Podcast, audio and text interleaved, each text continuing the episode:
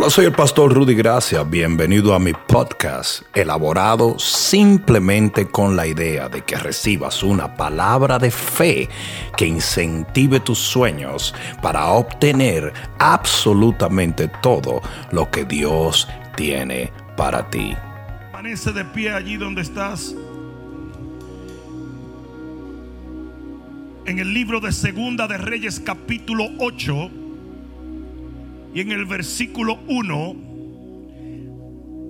dice, habló Eliseo a aquella mujer a cuyo hijo él le había hecho vivir, diciendo, levántate, vete tú y toda tu casa a vivir donde puedas, porque Jehová ha llamado el hambre, la cual vendrá sobre la tierra, ¿sobre qué? O sea, sobre toda la tierra, por siete años. Entonces la mujer se levantó e hizo como el varón de Dios le dijo. Y se fue ella con su familia y volvió en, en tierra de los filisteos siete años. ¿Cómo hizo ella? Como le dijo quién. Como le dijo quién. Como le dijo quién. Si el pueblo va a tener que hacer una distinción entre lo que es las voces de los poderes políticos y la voz de Jehová. Tenemos un sistema levantándose que le está diciendo a los cristianos, no escuchen a Ezequías, escúchenos a nosotros, obedezcan, sométanse. Y un montón de cristianos bobolongo diciendo hay que someterse a las autoridades. No me diga precioso. Y si las autoridades están endemoniadas y si te quieren poner la marca de la bestia, te vas a someter. Dice que esta mujer hizo como le dijo el varón de Dios. Se fue a la tierra de los filisteos por cuánto tiempo? Y cuando había pasado los siete años, la mujer volvió de la tierra de los filisteos. Después salió para implorar al rey por su casa y por sus tierras. Y había el rey hablado con Giesi, criado del varón de Dios diciéndole, te ruego que me cuentes todas las maravillas que ha hecho Eliseo. Y mientras él estaba contando al rey cómo había hecho vivir a un muerto, he aquí que la mujer a cuyo hijo él le había hecho vivir, vino para implorar al rey por su casa y por sus tierras. Entonces dijo Giesi, rey, señor mío, esta es la mujer y este es su hijo al cual Eliseo le hizo vivir. Y preguntando el rey a la mujer, ella se lo contó. Entonces el rey ordenó a un oficial al cual dijo, hazle devolver todas las cosas que eran suyas. Si tú no te regocijas con eso. Y todos los frutos de sus tierras desde el día que dejó el país hasta ahora. ¿Cuántos pueden decir amén a la palabra? Levanta tus manos al cielo y dile, Padre mío, mi corazón está dispuesto a escuchar tu voz a través de tus palabras. En el nombre de Jesús, háblame, oh Dios, porque te escucho. Ahora dale el mejor aplauso que le hayas dado al Señor en mucho. Vamos, dáselo fuerte. Aleluya. Este pasaje nos presenta una de las imágenes proféticas más hermosas que existen en la Biblia. Y es de extrema importancia para este tiempo, porque yo no sé si tú puedes discernir como los hijos de sacar los tiempos, pero si así fuere, estamos viviendo en los tiempos postreros. Y no estoy hablando en los tiempos donde se come postre, sino en los tiempos finales. Y este pasaje cobra una importancia extrema porque tiene una imagen muy interesante. Tiene una imagen de lo que es el rapto de la iglesia. Y existen tres posturas sobre el rapto de la iglesia. Está la postura pre-tribulación, está la postura pre-ira y está la postura post-tribulación. Y es importante que yo aclare esto, porque estoy totalmente convencido de que la iglesia de Cristo se va antes de la tribulación. Ah, no, no, no. En este texto, de repente el profeta viene donde la mujer, que tenía obviamente una comunión con Dios a través de él, y le dice, viene hambre por siete años. La Biblia dice que la tribulación durará siete años. O sea que es una imagen fideligna de lo que viene a la tierra. Le dice, viene un hambre muy fuerte por siete años. Pero sabes una cosa, usted no está supuesta a estar en ese juicio usted va a ser arrancada de aquí y la vamos a llevar a otro lugar. Y eso es lo que la Biblia dice, que antes que la tribulación venga, el Señor vendrá en las nubes con voz de mando, con voz de arcángel y levantará a su amado iglesia. ¿Hay alguno? El Señor le dijo, usted no va a pasar por esos siete años de hambre. Usted no va a estar aquí. Y yo les digo ahora mismo y escúchenme en el nombre de Jesús, la iglesia de Cristo no va a pasar por la gran tribulación. La Biblia dice, dale un codazo al que está a tu lado y dile, la Biblia dice que será como en los días de Noé. Su, su venida, al final de los tiempos será como en los días de Noé. Y ustedes me dicen, mm, sí, pastor, pero Noé pasó por el diluvio. Sí, es cierto. Pero la Biblia dice que había un hombre llamado Enoch, que fue antes de Noé. Y antes de que el diluvio viniera, la Biblia dice que Dios se llevó y traspuso a Enoch y se lo llevó al cielo. Mira lo que dice la Biblia en el libro de Hebreos capítulo 11, versículo 5. Dice que Enoch caminó con Dios. Y dice, y Dios se lo llevó, lo traspuso. La palabra trasponer es literalmente arrancar, poner de un lugar a otro. Y eso es exactamente lo que es la palabra rapto. Y uno de los problemas que tiene la gente es que no, la palabra rapto tú no la encuentras, pero la palabra arrebatamiento o trasponer sí lo encuentras. La, la, palabra rapto es una palabra que viene del latín rapere, que quiere decir arrebatar. Y ahí es donde la gente se confunde. Porque tú no veas la palabra cigarrillo, no quiere decir que te contamines los pulmones fumando. Porque tú no veas la palabra Netflix, no quiere decir que veas pornografía en Netflix. Ah, me va a dejar ahora. Ajá. Ajá. O sea, que dice aquí que no, que estaba caminando con Dios. Y el Señor lo traspuso, lo arrancó, lo llevó a otro lugar.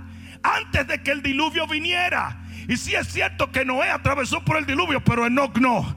Y yo creo que va a haber una iglesia en la gran tribulación. Pero va a haber aquellos que no vamos a ver nada de eso. ¿Hay alguno aquí que está entendiendo eso? Luego el Señor dijo, será como en los días de Sodoma y Gomorra.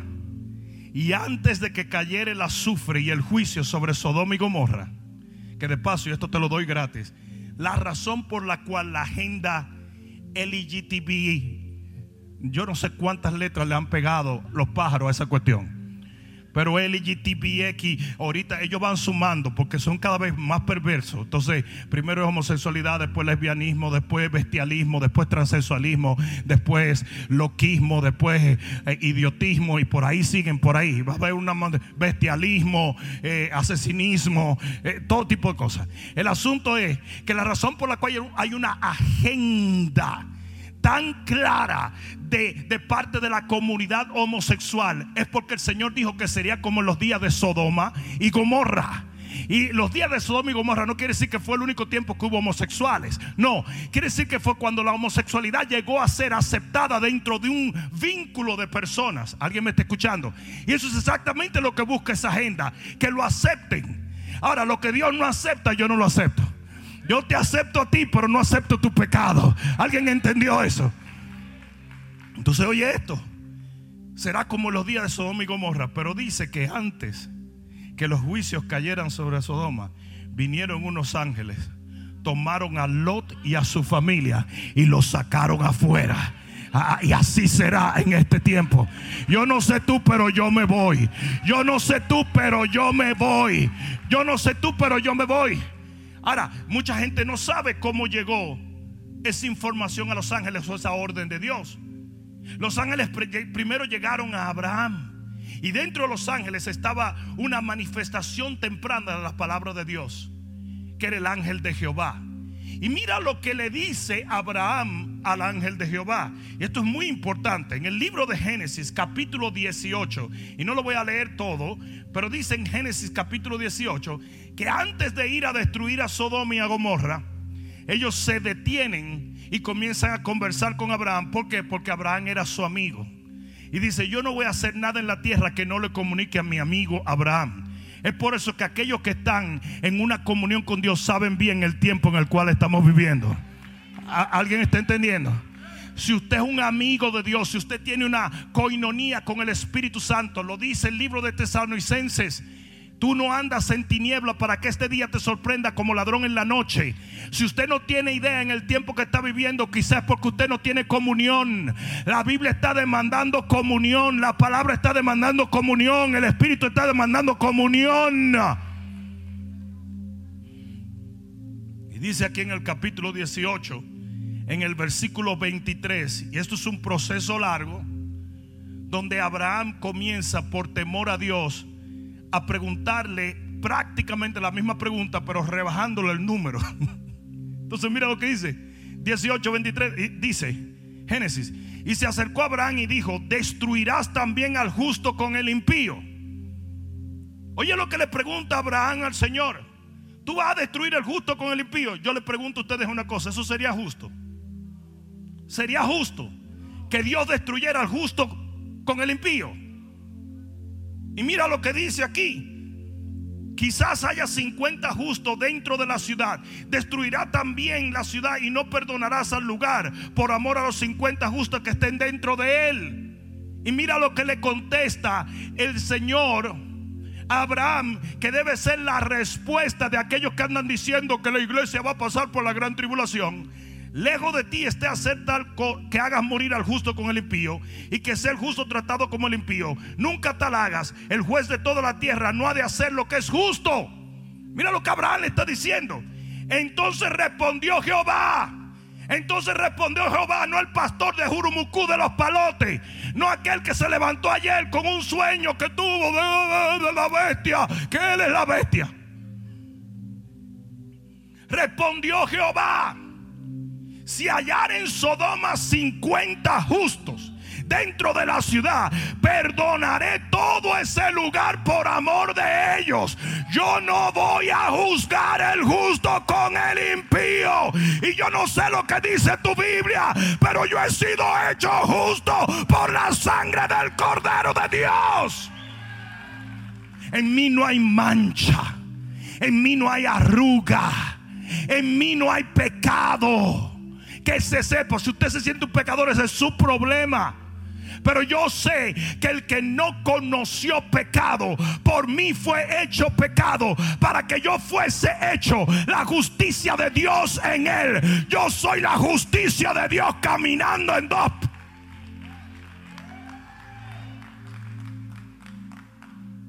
Ahí usted, si usted tiene una conciencia que lo acusa por falta de conocimiento de lo que es la gracia y el favor de Dios no me eche la culpa a mí. Eso es como los muchachos cuando hacen lo indebido, que están locos porque el papá le entra a golpe. Y no se duermen hasta que tú le des cuatro palos porque la conciencia lo está condenando. ¿Sí o no? Entonces hay muchos cristianos que predican eso porque sienten que son dignos de juicio, porque nunca han entendido que en nosotros no hay pecado, porque Cristo Jesús tomó nuestros pecados en sí. ¿Alguien está entendiendo? Lamentablemente hay mucho pueblo que va a iglesias legalistas que en vez de hacerle entender la gracia de Dios, lo que lo hacen es confiar en que la gracia de Dios no tiene poder para borrar sus pecados. Son buzos profesionales. Porque la Biblia dice que el Señor toma tu pecado y lo echa al fondo de la mar, pero ellos se van y lo sacan y te lo traen todos los domingos, todos los miércoles, en todos los estudios bíblicos. Hijo del diablo, hija del diablo. ¿Qué hijo del diablo? Yo soy un hijo de Jehová. Yo soy un hijo de Dios. Y se te pone maquillaje del diablo. Y se te pone teoría del diablo. Y se dice la palabra sobaco del diablo. Y se va... Qué locura. Qué locura. Mira lo que dice en el versículo, allí mismo en el capítulo 18 y en el versículo, ya al final, en el versículo 32, dice, y volvió a decir, no se enoje ahora mi Señor, si hablare solamente una vez, quizás hallarán allí diez. Dice el Señor, no la destruiré. Si hay diez justo, yo no traigo juicio sobre esa ciudad respondió, por amor a los diez. Oye eso, si nada más quedaran diez cristianos, no puede llegar la tribulación. ¿Por qué? Porque nosotros somos la sal de la tierra. Donde yo estoy no se pudre nada. Y eso es exactamente lo que dice Mateo 5:13. Somos la sal de la tierra. Y si esa sal se desvaneciere, y eso es lo que va a pasar en el rapto de la iglesia, we're out of here.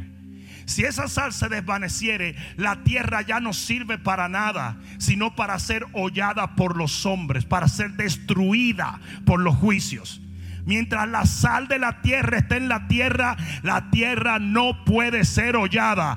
El anticristo no va a reinar antes de que me quiten a mí de aquí. Porque yo tengo algo que hace temblar al anticristo y se llama el Espíritu de Dios y la justicia de...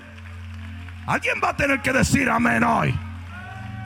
Donde nosotros llegamos llega la luz. Donde nosotros llegamos llega la salvación. Donde nosotros llegamos llega la gloria de Dios.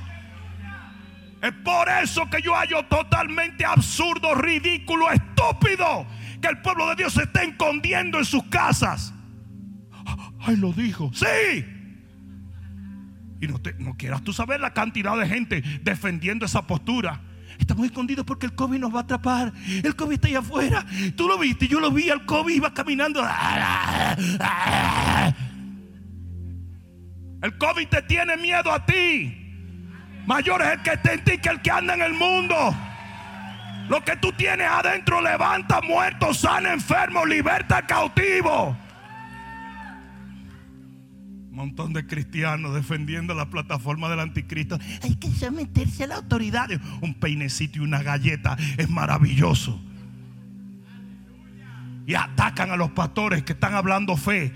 Usted, usted, qué hombre más irresponsable. Yo soy responsable, pero de obedecer a Dios.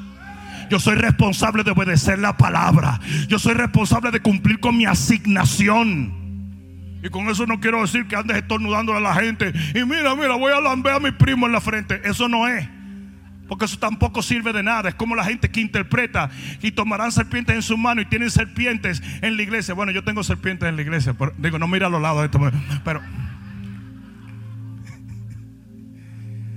Pero iglesias que interpretan eso literal. No, usted no tiene que salir. El Salmo 91 nunca dice, ve y lámbele el fututo a una vaca. Nunca. Pero el Salmo dice, si viene contra ti peste, si viene contra ti, no va a tocarte, no va a tocarte, no va a tocarte. Caerán a tu lado mil, tú no lo tienes que tumbar. Y diez mil a tu diestra, pero a ti no llegará, porque Dios está contigo. Aleluya. Aleluya. Primera de Tesalonicenses 1:10 para acabarle de destruirle la doctrinita paupérrima a los que dicen que no hay rapto. Primera de Tesalonicenses 1:10. Esperando de los cielos a su Hijo, al cual resucitó de los muertos, a Jesús, quien nos libra de la ira venidera. Uno de los trabajos de Jesús es librarnos de la ira venidera. Si usted no lo entendió ahí, nadie se lo va a hacer entender. Usted disfrute su gran tribulación que usted le esperó, entonces usted súmese a ella. Pero yo no, pero yo, bye bye, papá. I'm out of here. Primera Tesalonicenses 5:9 dicen, cuando habla de la venida del Señor, dice, estén velando, estén preparados, porque el Señor viene, y tú lo puedes leer, pero dice en el versículo 9, no nos ha puesto Dios para ira, sino para alcanzar salvación por medio de nuestro Señor. la ira no es para nosotros. La tribulación no es para nosotros. Nosotros nos vamos de aquí. Yo dije, nos vamos de aquí. Yo dije, nos vamos de aquí.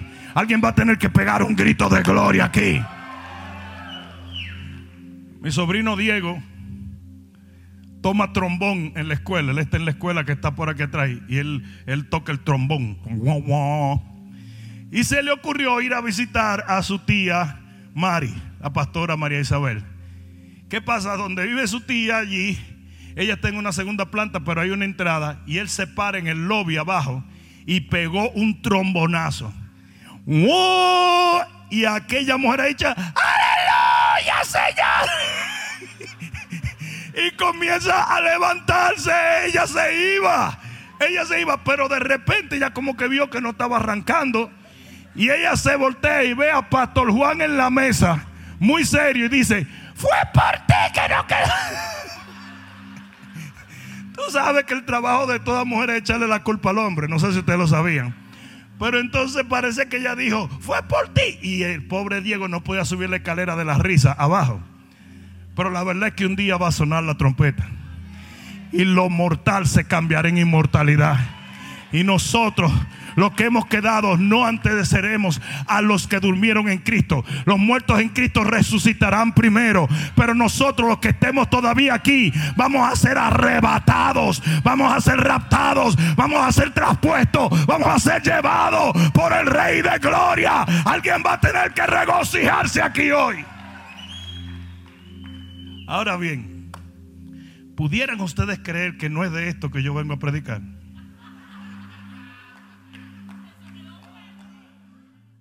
Ustedes serían capaces de entender que no es ni siquiera en ese capítulo que yo voy a predicar. Impresionante. Yo me he gozado tanto en este momento. Yo he subido, he bajado, di tres vueltas en una nube y volví. Pero no es de eso. Porque yo no quiero predicar del capítulo 8 del libro de Segunda de Reyes. Yo quiero predicar del capítulo 7. ¿Por qué yo quiero predicar del capítulo 7? Porque el capítulo 7, que está en orden cronológico, que no pasa en muchos lugares en la Biblia, habla del pueblo de Dios antes de que tome lugar el rapto del capítulo 8. Y ese pueblo de Dios, yo estoy totalmente persuadido que somos nosotros. Antes de que en el capítulo 8 aquella mujer fuera quitada por siete años y fuera llevada, que de paso, fíjense, después de los siete años, ella vuelve a tomar posesión de una heredad, porque esa es la segunda venida del Señor. ¿Ok? Es la segunda venida. Y miren esto, antes de que ella sea quitada por siete años, hay un evento que acontece a nivel global con el pueblo de Dios. Y es esto. Benadad era un rey diabólico. Y viene, era el rey de Siria, y viene y pone sitio contra el pueblo de Jehová.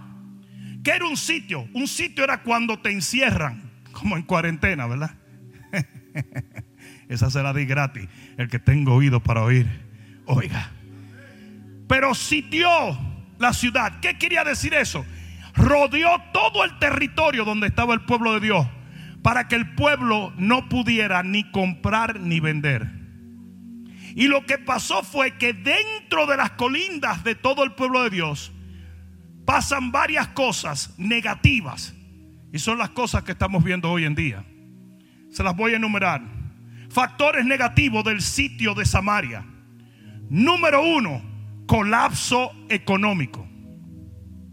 Mira lo que dice en el capítulo 7, pero en el versículo 25 del libro de, perdón, capítulo 6, versículo 25 del libro de Segunda de Reyes. Recuerden, esto es antecediendo lo simbólico del rapto. Miren esto.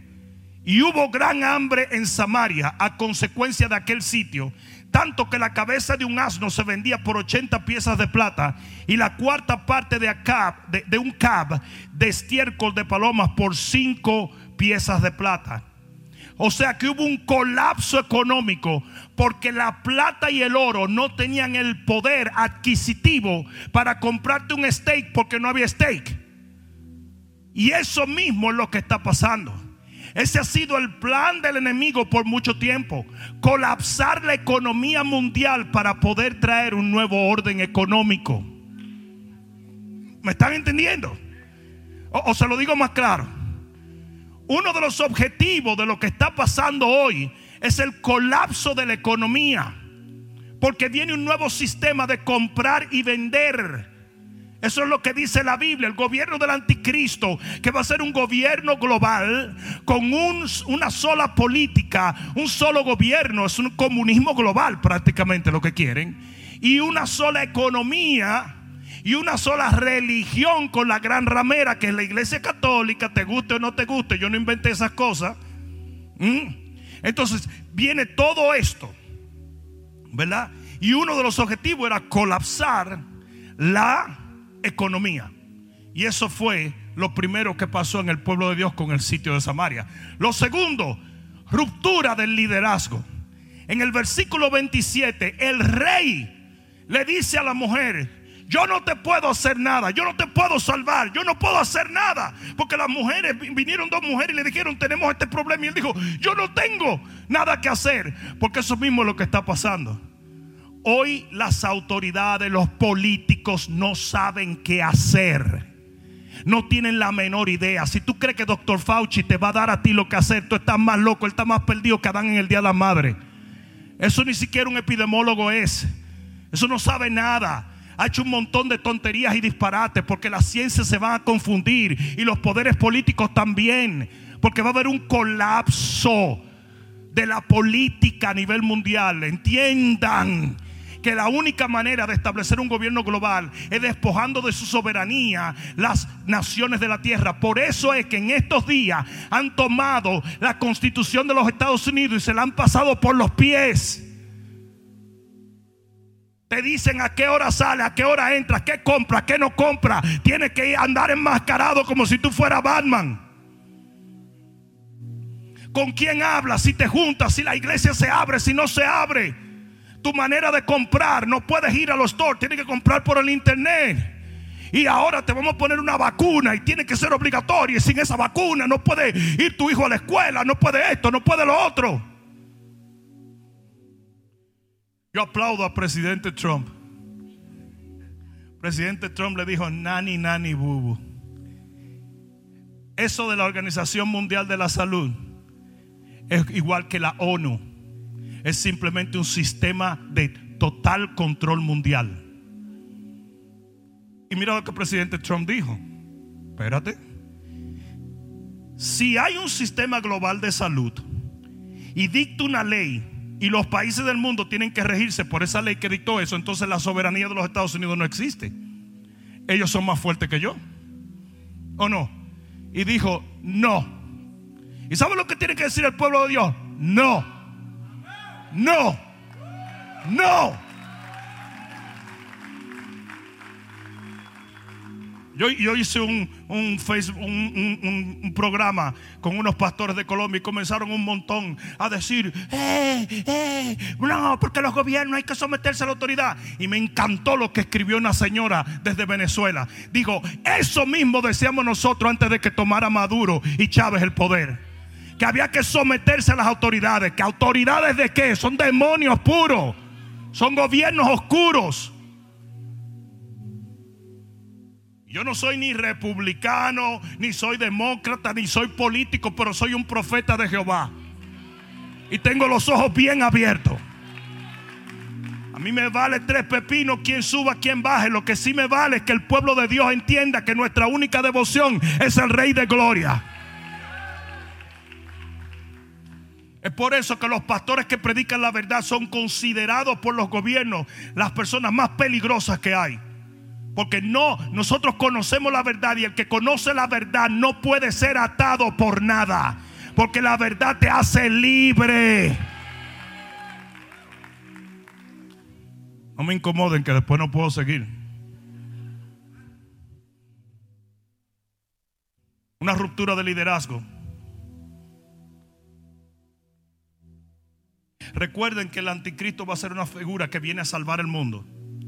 Cuando los líderes de las naciones digan no tenemos respuesta y no tenemos soluciones, va a aparecer este líder que sí tiene respuestas y soluciones, pero es falso. Y él va a parecer un Mesías y va a parecer el que trae soluciones al mundo. Es un falso Cristo, es un anticristo. Por eso los gobiernos tienen que perder la habilidad de ayudar a la gente. Y el rey de Israel estaba frustrado, perdido, no sabía qué hacer. Y eso mismo es lo que está pasando hoy. Eso mismo es lo que está pasando hoy. Tres, división en el pueblo de Dios. En el versículo 28 y 29 dice, las dos mujeres que vinieron, nos comimos el niño de ella hace días y ahora ella no quiere dar su niño para que los comamos. El hambre era tan grande que estaban siendo caníbales. Y hay un canibalismo explosivo en la iglesia. Todos los cristianos se están mordiendo los unos a los otros. El cuerpo de Cristo se está consumiendo los unos a los otros. No somos tolerantes de nuestras diferencias.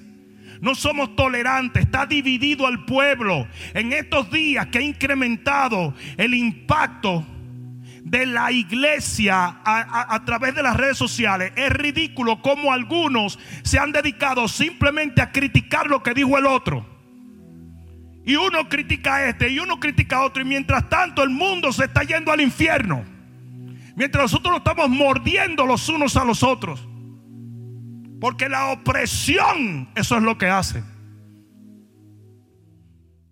En la escuela bíblica yo trabajaba como un detective.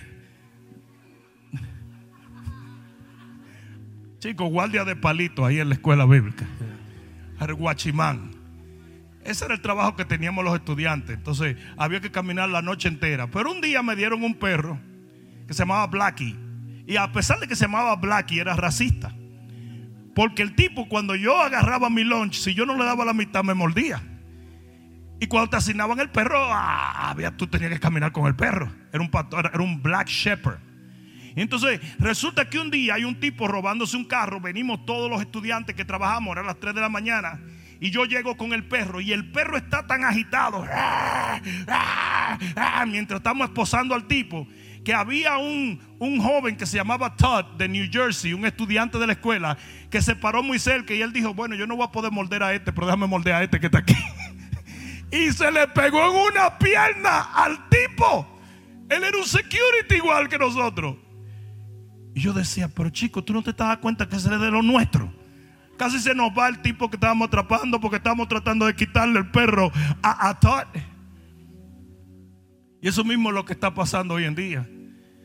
La presión es tan fuerte lo que hay es un montón de cristianos diciendo, ese es un falso profeta. Los pastores quieren dinero. Eso es lo que tanto los pastores. Miren ahora el nuevo, la nueva idiotez de mucha de esa gente. No puedo creer que un pastor dijo que mandaran los diezmos. Ah, no, no, porque los diezmos son de los pastores. Cuando usted es una persona que no entiende las cosas del Espíritu, usted habla tanta porquería, tanta porquería y hay cristianos que son tan burdos en su conocimiento que están criticando porque un pastor dijo que enviaran su tiempo. ¿Desde cuándo el COVID te exonera de enviar a Jehová tu honor y tu tributo? Cuando viene un colapso económico mundial, ¿tú no crees que este es el momento de dar la ofrenda de la viuda? Sin embargo, hay un montón de cristianos burdos que no tienen conocimiento, que se hayan ofensivos, que un pastor diga, no dejen de diezmar y no dejen de ofrendar. ¿Desde cuándo eso tiene que ver con los pastores? ¿O acaso no es a Jehová que nosotros le rendimos honor? Cristianos locos diciendo, ah, ustedes los pastores lo que pasa es que están asustados porque no tienen diezmo y ofrenda. Para que se entere el mundo allá afuera, las ofrendas en esta iglesia han aumentado después que empezó el COVID.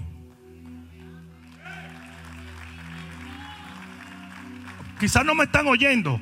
Eso solo puede testificar cualquiera del staff. Y están aumentando cada vez más. ¿Por qué? Porque hay un pueblo aquí que sabe honrar a Dios. Dios no es una máquina de Coca-Cola que tú le echas una moneda para que te dé una Coca-Cola. No, no, no, no. Así no es que funciona. Nosotros honramos a Dios en el desierto. Honramos a Dios en la mañana, en la tarde, en la noche. Cuando hay, cuando no hay. Y si usted no tiene fe para eso, deje de hablar disparate. A decirme a mí lo que yo puedo y no puedo dar. Váyase a practicar su religión tibia. Pero yo voy a honrar a Dios. Son como el hermano de David, que como no se atrevía a tumbar a Goliat, comenzó a decir que David era un, sinvergüenza. Pero el, real problema era que no tenía las agallas para tumbar el gigante. Y hay muchos cristianos que critican tu fe porque no tienen tu fe. Critican tu devoción porque no tienen tu devoción. Critican tu valentía para servirle a Dios porque no se atreven. Siempre buscan una excusa espiritual. Yo conozco el corazón de ese pastor que está podrido. Yeah, right. Boloni. Pero el pueblo estaba dividido. Versículo 31. En el versículo 31 dice el rey. Mira lo que dice. Y digo al rey así, así me haga Dios y aún me añada. Si la cabeza de quién si la cabeza de Eliseo no queda, queda sobre él hoy. Oye, ¿a quién persigue el poder político? Al profeta. Y el profeta dice, pero qué culpa tengo yo? Yo soy Dios. Pero dentro de este contexto ha habido una persecución muy fuerte contra los pastores del mundo. Muy fuerte contra los pastores. El pastor tiene la culpa de todo. son esos pastores. Mira cómo los pastores. Y mira cómo siguen. El pastor Rodney Howard Brown en Tampa fue denunciado por cristianos que estaban alrededor de su iglesia de que estaba teniendo reuniones. Y lo arrestaron. Y ahora están temblando. Porque el presidente Trump salió al auxilio de la constitución de los Estados Unidos. No de él, de la constitución.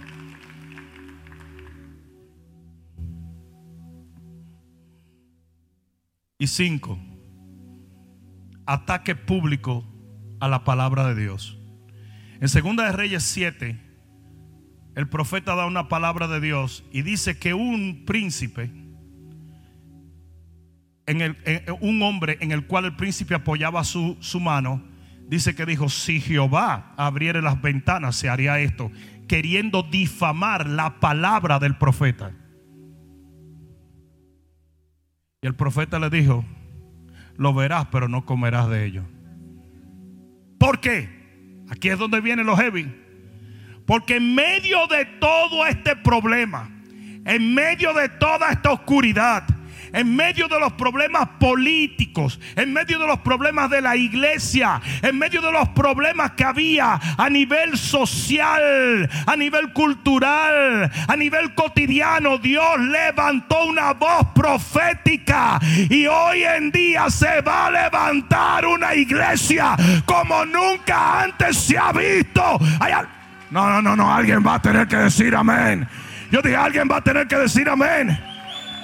Y de repente Dios levanta a Eliseo en este tollo. Mucha gente cree que el avivamiento viene cuando todo está lindo. Cantamos y el avivamiento. No, no, no, no, no.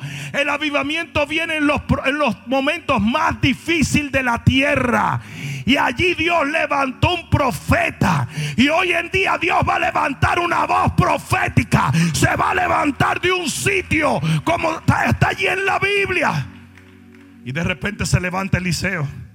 Y, miren, para los que saben Biblia, recuerden que la Biblia dice que el espíritu que va a ministrar en los hombres de Dios al final de los tiempos es el espíritu de Elías. ¿Qué unción tenía Eliseo? La de Elías, en una doble porción. Porque ¿sabe lo que va a tomar para desafiar la tiniebla de este tiempo? Una unción profética. Y Eliseo se levanta y dice, mañana va a llover la gloria de Dios. Y cuando el tipo trató de atacarlo, le dijo, queda juzgado por Dios. Porque, óigame bien lo que les voy a decir. Dios va a comenzar a silenciar las voces que están atacando su palabra. Dios va a comenzar a silenciar la gente que está persiguiendo la iglesia. Viene un tiempo donde mientras las tinieblas cubren la tierra, la gloria de Jehová nace sobre nosotros, dice el libro de Isaías 60. Y se va a levantar una iglesia profética con una unción que va a desafiar a todos los poderes. Y del peor momento del pueblo de Dios nació el mejor momento del pueblo de Dios. Y del peor momento que hemos vivido a nivel global viene un avivamiento como nunca antes se ha visto.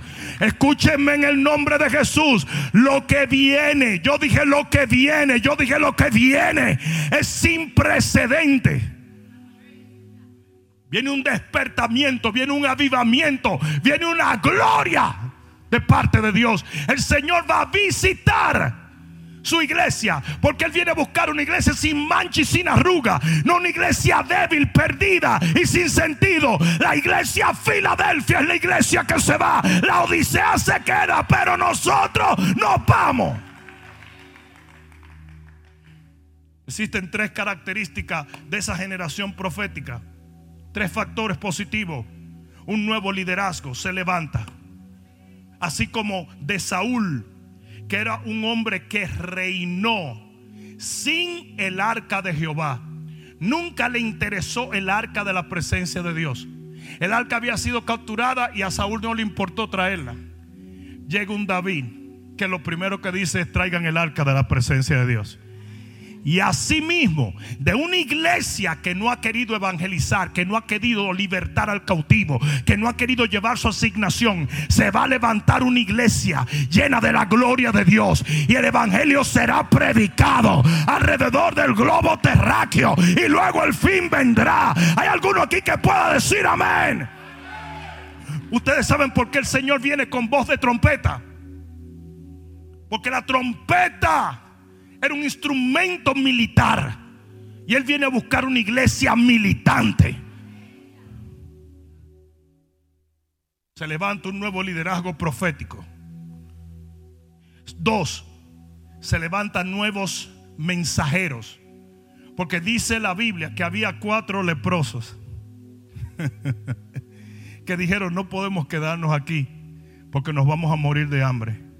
Vamos vamos a, ir al ejército sirio.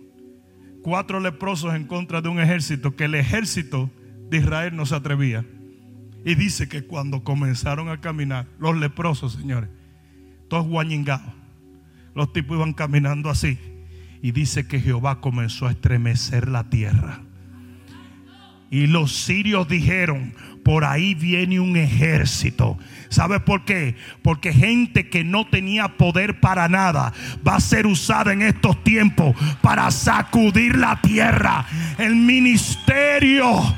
Yo dije el ministerio de los postreros días va a ser un ministerio sobrenatural.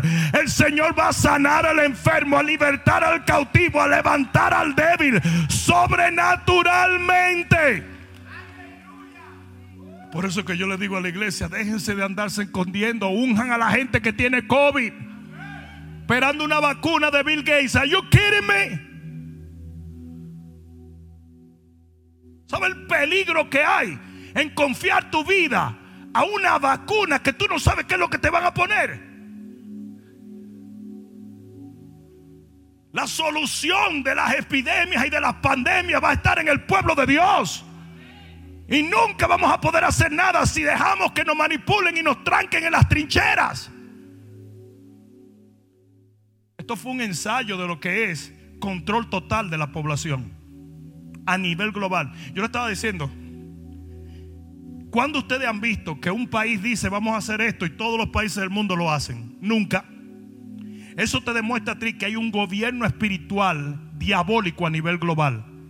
Porque de repente lo mismo que hizo una nación, la hicieron todas las naciones de la tierra. ¿Cómo tú coordinas eso? Eso es imposible. Porque esto es espiritual. Es un enemigo espiritual. Y no tiene que ver con una pandemia de salud tanto. No estoy diciendo que el COVID no es real.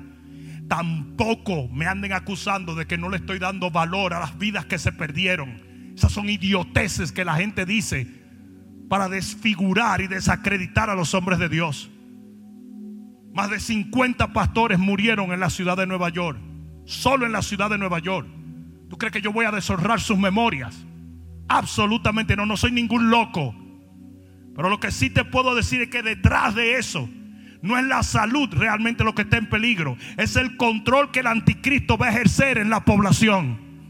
Porque detrás de ese COVID y detrás de esa pandemia lo que hubo fue una desintegración de los derechos civiles de los ciudadanos del mundo.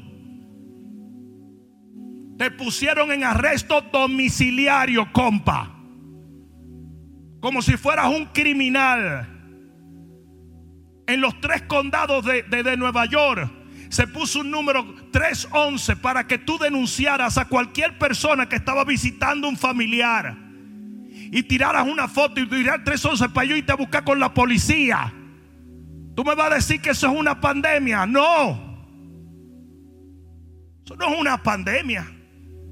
Esa es una plataforma global de control.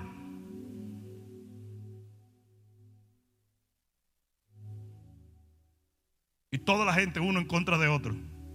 Yo fui a ordenar un café. Tiene que tener máscara. Pues agarré, me levanté la camisa y me la amarré hasta aquí. ¿Y sabe lo que me dijo? La loca, esa. No, máscara. ¿Y qué máscara tú quieres que pero oye esto. Era por una ventanilla y yo estaba a seis pies de distancia. Yo le dije, mira muchacha, dame el café o voy a entrar y te voy a pegar un abrazo para que goce. No, porque es con mascarilla. Le dije, yo estoy a seis pies y estoy cubierto en la cara. Pásame el café antes que yo entre. Y me dio el café y cuando lo fui a buscar se echó para atrás. ¿Qué es eso? ¿Usted cree que eso tiene que ver con COVID? La influenza ha matado más gente toda la vida y tú nunca andas con eso. No sé si alguien me está entendiendo. La neumonía ha matado en los cálculos 100 veces más que la que ha matado el COVID. Y es una bacteria que cae en los pulmones. Y tú nunca has visto a la gente vuelta loca así. Porque esto fue un ensayo de control. El pastor está predicando política. No, hombre, no. Yo estoy hablando de Satanás. Yo estoy predicando lo espiritual. Yo estoy hablando de los políticos. Yo estoy hablando de lo que está detrás de los políticos. Es lo que se llama un gobierno oculto, diabólico, una plataforma del anticristo.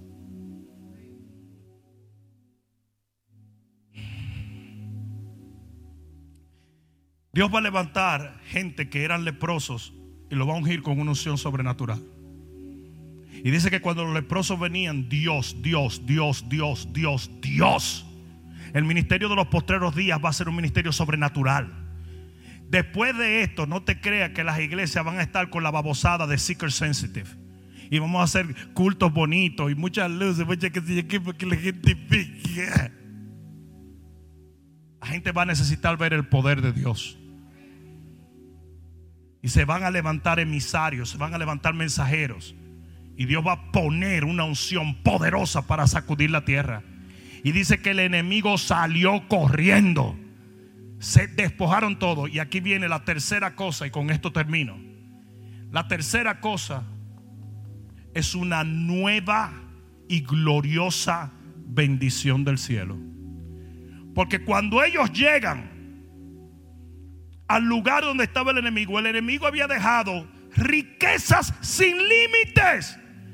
Y que lo sepa todo el que me escucha, viene una bendición de recursos que nunca habíamos tenido.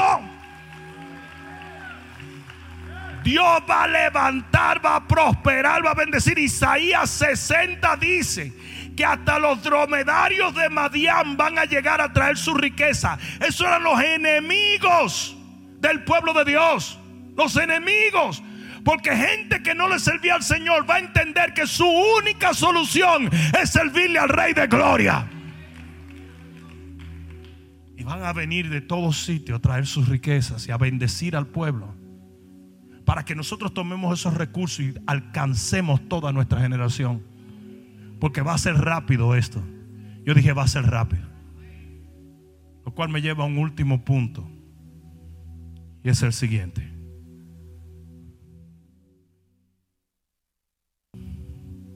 Cuando estos leprosos llegan y ven todas esas riquezas y todo este alimento y toda esta comida y toda esta bendición, uno de ellos dice, estamos haciendo mal. Los demás se voltearon y dijeron, ¿por qué? Porque nosotros tenemos abundancia mientras hay un pueblo que muere de hambre. Vamos, avisémosles a ellos que Dios ha traído provisión. No vaya a ser que Jehová se disguste con nosotros. Y ustedes quieren que yo le diga qué es lo que tiene que hacer el pueblo de Dios en vez de estar viendo Netflix hoy en día. Deberíamos estar llorando delante de la presencia de Dios por no haber cumplido nuestra asignación como debimos cumplirla. Y debería haber un clamor global. En vez de haber cristianos, quédate en tu casa, quédate en tu casa, stop that nonsense. Repitiendo the rhetoric of the devil, repitiendo tonterías. Deberíamos estar tirados en los santuarios de la iglesia llorando. Porque fuimos la generación escogida para que viniera esta epidemia, pero somos la generación escogida para sacar al pueblo de ella. Deberíamos estar tirados, llorando, arrepentidos. Y eso fue lo que ellos hicieron. Dijeron, ¿cómo? Nos vamos a quedar callados. Hay que decirles a ellos. Y fueron y gritaron. Y dice que el pueblo salió corriendo en multitudes, ciudades. Vinieron por el mensaje de unos simples leprosos. Que se escuche bien, la iglesia tiene que predicar este evangelio a toda criatura. Esa es nuestra asignación. Y yo le hice una advertencia a muchos pastores. Y es que si, el, si la gran comisión no es el corazón de tu iglesia, se va a cerrar. Se va a cerrar. Porque eso es lo que está en el corazón de Dios. ¿Saben cómo le titulé a este mensaje? Vestidos de lino fino. ¿Por qué? Por lo que dice Apocalipsis 19, 8. Y con esto termino. Libro de Apocalipsis capítulo 19 y versículo 8. Dice, vamos a leer desde el 7. Gocémonos y alegrémonos y démosle gloria porque han llegado las bodas del Cordero y su esposa sea que. Entonces la esposa se tiene que preparar.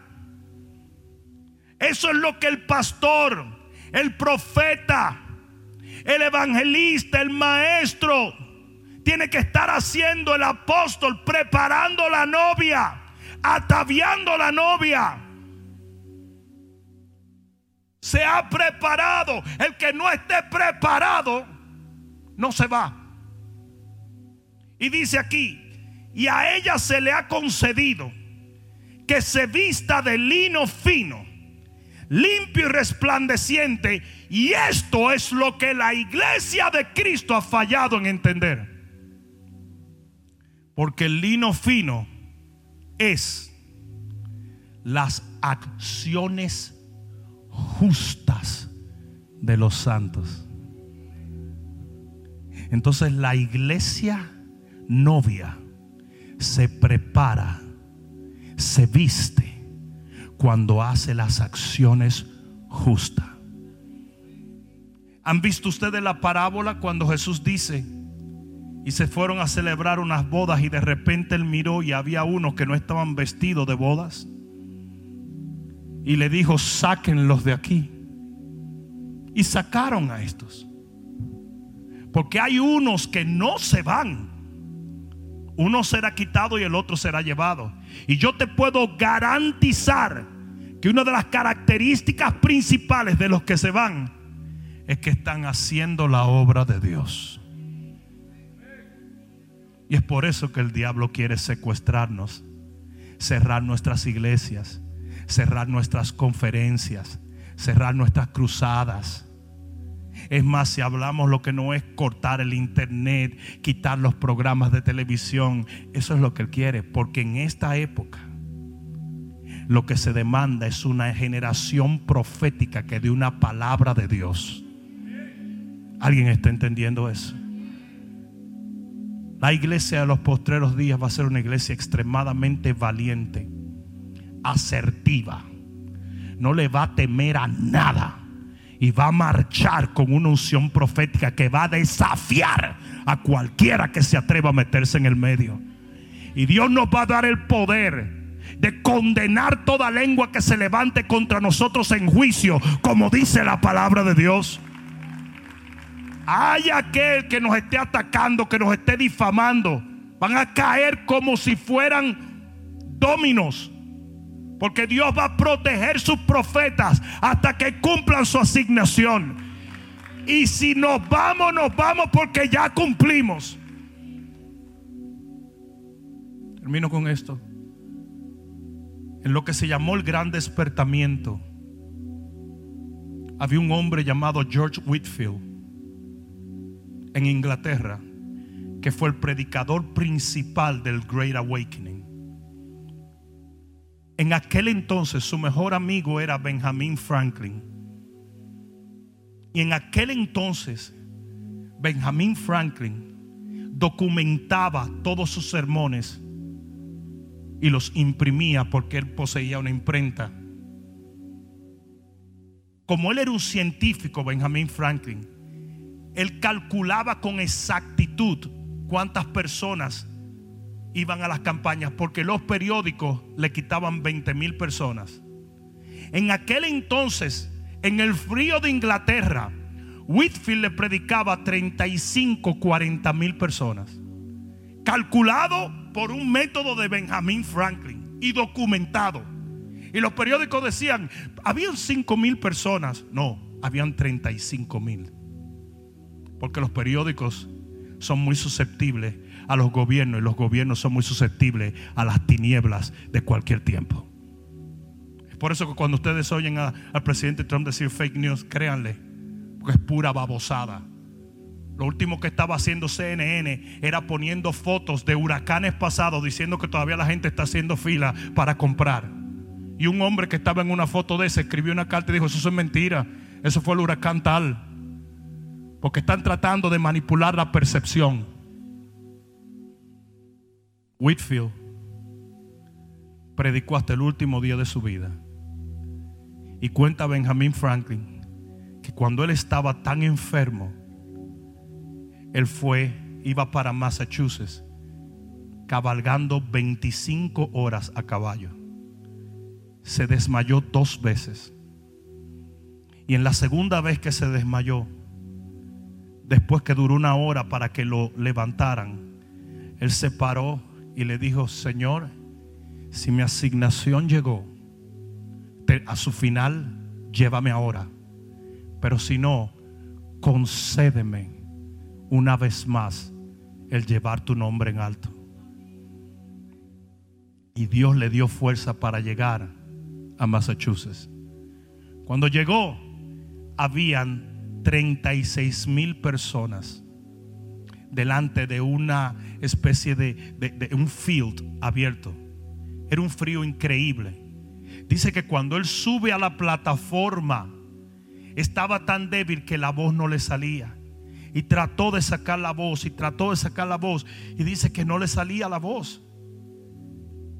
Y de repente le dijo a la gente, voy a esperar hasta que el Señor cumpla la palabra que Él me dio y me dé el favor de cumplir con esta asignación.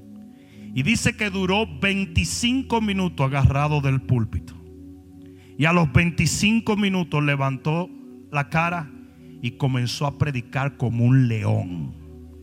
Por dos horas quince minutos el hombre predicó el evangelio. Y las treinta y pico de mil personas que estaban ahí aceptaron al Señor como su Salvador.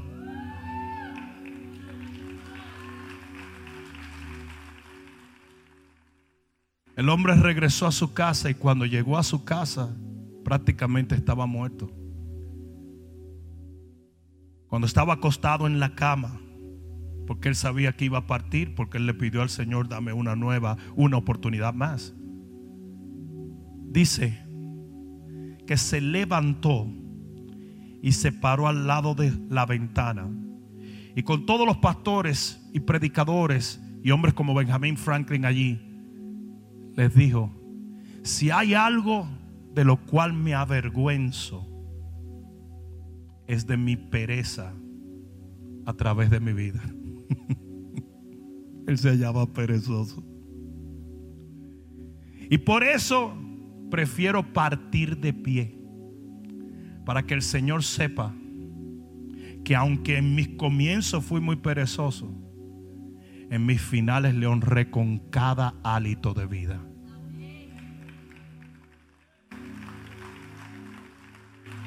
Y cuando dijo esto, se desplomó en una silla y murió.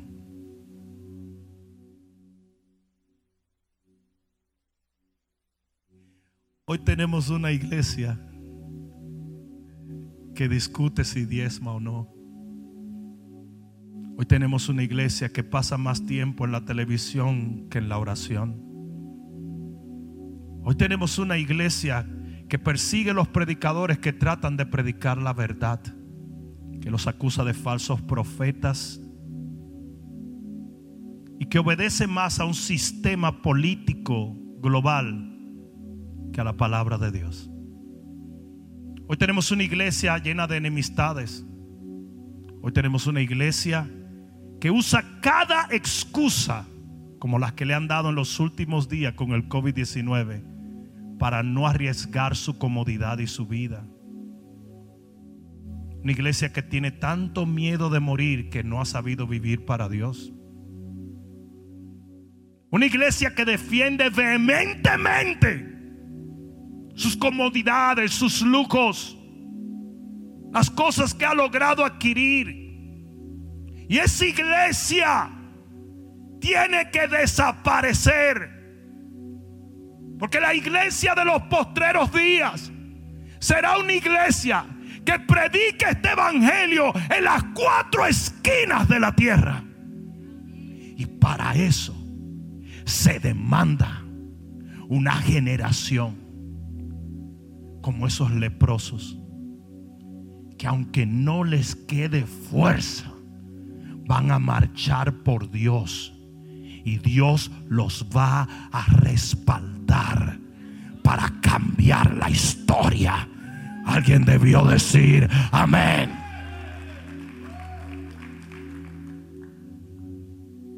El tibio no va a existir más. Solo habrá frío y caliente. El amor de muchos se enfriará, dice la Biblia. Y ellos van a estar clarísimos en eso. Va a haber cierta sinceridad en la polarización de los postreros días. Porque por lo menos no va a haber gente queriendo aparentar justicia cuando están llenos de inmundicia. Y el frío será frío. Pero aquel que tenga fuego, ese va a brillar como nunca.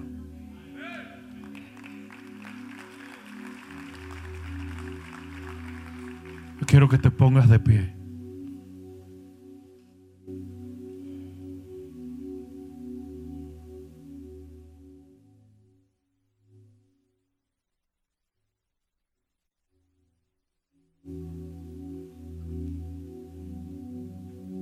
Una de las cosas que más me llama la atención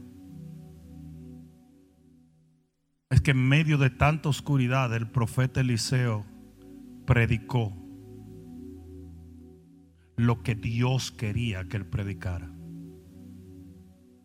¿Saben cuántos profetas había? Muchos, pero ninguno estaba dispuesto a hablar la palabra del Señor. ¿Saben cuánta gente apoyaba al profeta Eliseo? Nadie. ¿Saben cuántos cooperaban con su ministerio? Ninguno. Ese hombre se paró en el momento más difícil de la historia del pueblo de Dios y les dio una palabra de Dios que lo llevó al momento más glorioso que jamás se ha visto en el pueblo. Y ese es el tipo de iglesia que demanda esta generación. Dios nos trajo a este tiempo para usarnos de una manera sin precedentes. Estamos a punto de entrar en el más glorioso avivamiento y despertamiento que esta tierra ha visto. No te dejes disuadir. Los avivamientos nacen de la opresión del enemigo. Porque la opresión es lo que te hace tomar verdaderamente tu fe o abandonarla. Y eso es lo que está pasando en este momento. Va a haber muchos que van a enfriarse.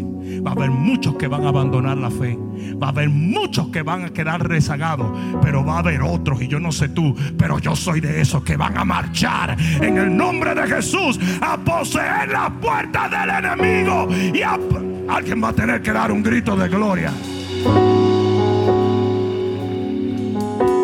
Soy un fiel creyente en el avivamiento de los postreros días.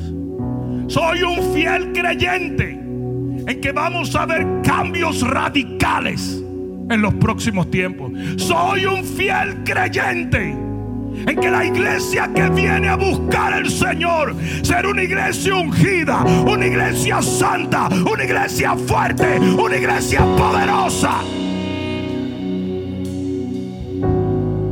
Y los que tienen que decidir si van a ser parte de esa iglesia son los individuos. Termino con esto, pero oye esto. En la parábola del trigo y la cizaña me llamó mucho la atención lo que el Señor me dijo. Me dijo, ¿te diste cuenta que el dueño del campo no se había fijado que había trigo y cizaña? Si se hubiera fijado, hubiera arrancado la cizaña para que no dañe el trigo. Sino que los ángeles del cielo fue que se dieron cuenta que había trigo y cizaña. Yo no estoy supuesto a decir quién es trigo y quién es cizaña. Aquí viene el que viene, hace el que hace, avanza el que avanza y se va el que se va. Pero Dios sí. Y dice que la cizaña fue reservada para ser arrancada en el tiempo final. O tú te afirmas como trigo te arrancan como cizaña. Y si yo no te predico esto, yo sería responsable de aquellos que sufran daño en este tiempo venidero. Levanta tus manos al cielo. Yo hago un llamado a la iglesia de Cristo. Yo hago un llamado a la iglesia del Señor. Es un llamado a buscar de Dios con intensidad, a orar, a servirle es un llamado a soltar los temores y a llevar el escudo de la fe. Es un llamado a predicar la palabra y arrebatarle las almas al diablo. Es un llamado a no detenerse. Es un llamado a no intimidarse. Es un llamado a no retroceder, sino avanzar por Dios, para Dios y en Dios. No necesitamos tanto consuelo. Lo que necesitamos es convicción. La gente vive tratando de consolar la iglesia. Todo va a salir bien, todo va a salir bien, todo va a salir bien. No, no todo va a salir bien si tú no enderezas tu corazón.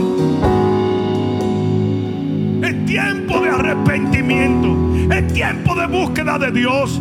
Es tiempo de llamar el pecado pecado y llamar las cosas que no le agradan a Dios como cosas que son aborrecibles para nosotros. Es tiempo de un cristianismo radical. Es tiempo de gente de fe. Es tiempo de un ejército. Quiero que todo el que pueda orar en el Espíritu, ore en el Espíritu en este momento. And I mean, I want you to pray in the Spirit. I want you to pray in the Spirit. Porque el Señor está abriendo los ojos de millones de personas en este momento. El Señor no te puede.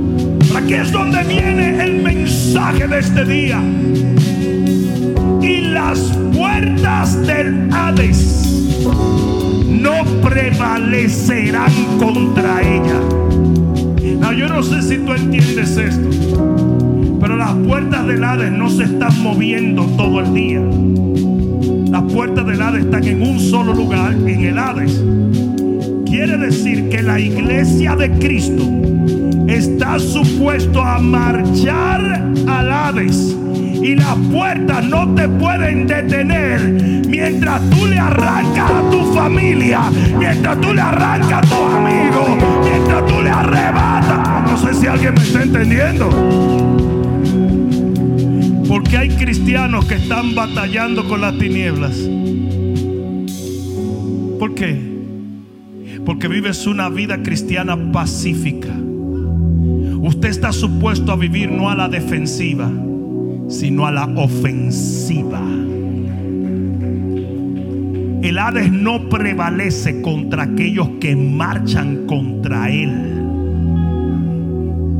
La cantidad de cristianos que están rezagados esperando a ver qué va a pasar. Are you kidding? ¿Qué tú estás esperando? Tú estás esperando a ver qué pasa. Ahorita van a salir. Hay un resurgir del COVID. Impresionante. Gente que se habían sanado 60 días. Ahora nos están contrayendo 60 días más. En Colombia querían pasar una, una, una ley 18 meses para abrir las iglesias. Pero los bares y los prostíbulos lo van a abrir más temprano con mascarilla y todo. Y no nos estamos dando cuenta que no es más que una manipulación diabólica para detener la iglesia del Dios viviente. Es tiempo de marchar como iglesia de Cristo. Y cuando tú lo hagas, el Hades no prevalecerá contra ti.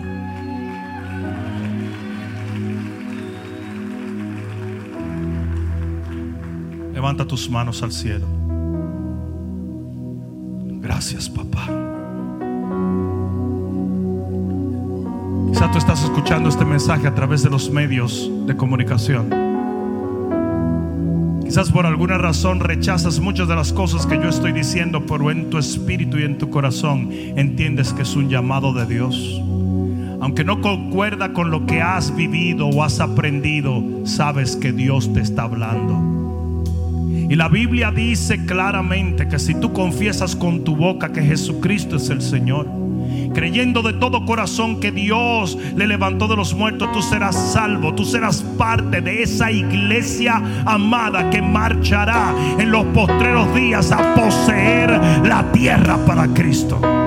Tú serás parte de aquellos que al sonido de la trompeta se elevarán para estar con el Señor por los siglos de los siglos.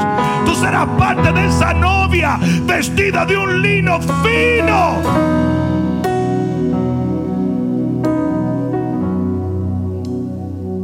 Y todo lo que tienes que hacer es clamar a Dios en este momento. Tú deseas aceptar a Jesús como tu Salvador o deseas reconciliarte porque comprendes que estás alejado, que te has enfriado, entonces todo lo que tienes que hacer es hacer esta oración. Dile, Padre, en el nombre de Jesús, yo acepto tu señorío sobre mi vida, confesándote como mi Padre, mi dueño, mi rey y mi Señor, creyendo de todo corazón que tú moriste en la cruz para que tu sangre limpiase mis pecados, mas al tercer día de tu muerte resucitaste eternamente. Y porque tú vives, yo viviré. Por tanto, desde este momento, hago un pacto de amarte, seguirte y servirte por el resto de mis días sobre esta tierra para vivir eternamente en los cielos de tu Padre. Gracias Señor. Dilo más fuerte. Gracias Señor. Una vez más que se oiga. Gracias Señor por haber salvado Pueblo, regocíjate en el nombre de Jesús.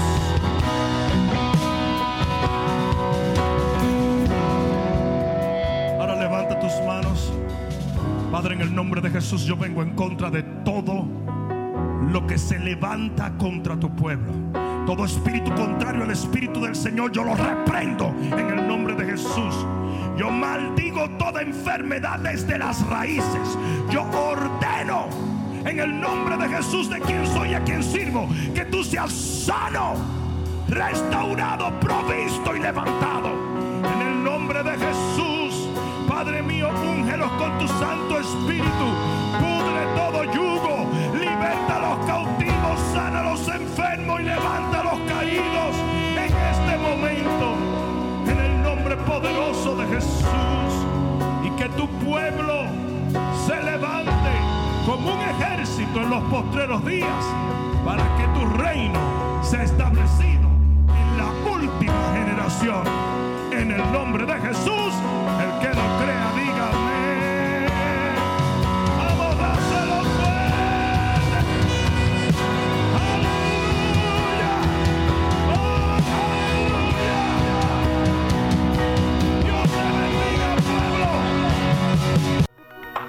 Espero que esta palabra cale profundamente en tu alma y que se convierta en pasos de fe que te permitan llegar al destino que nuestro Señor ha trazado delante de ti y de los tuyos. Dios te bendiga.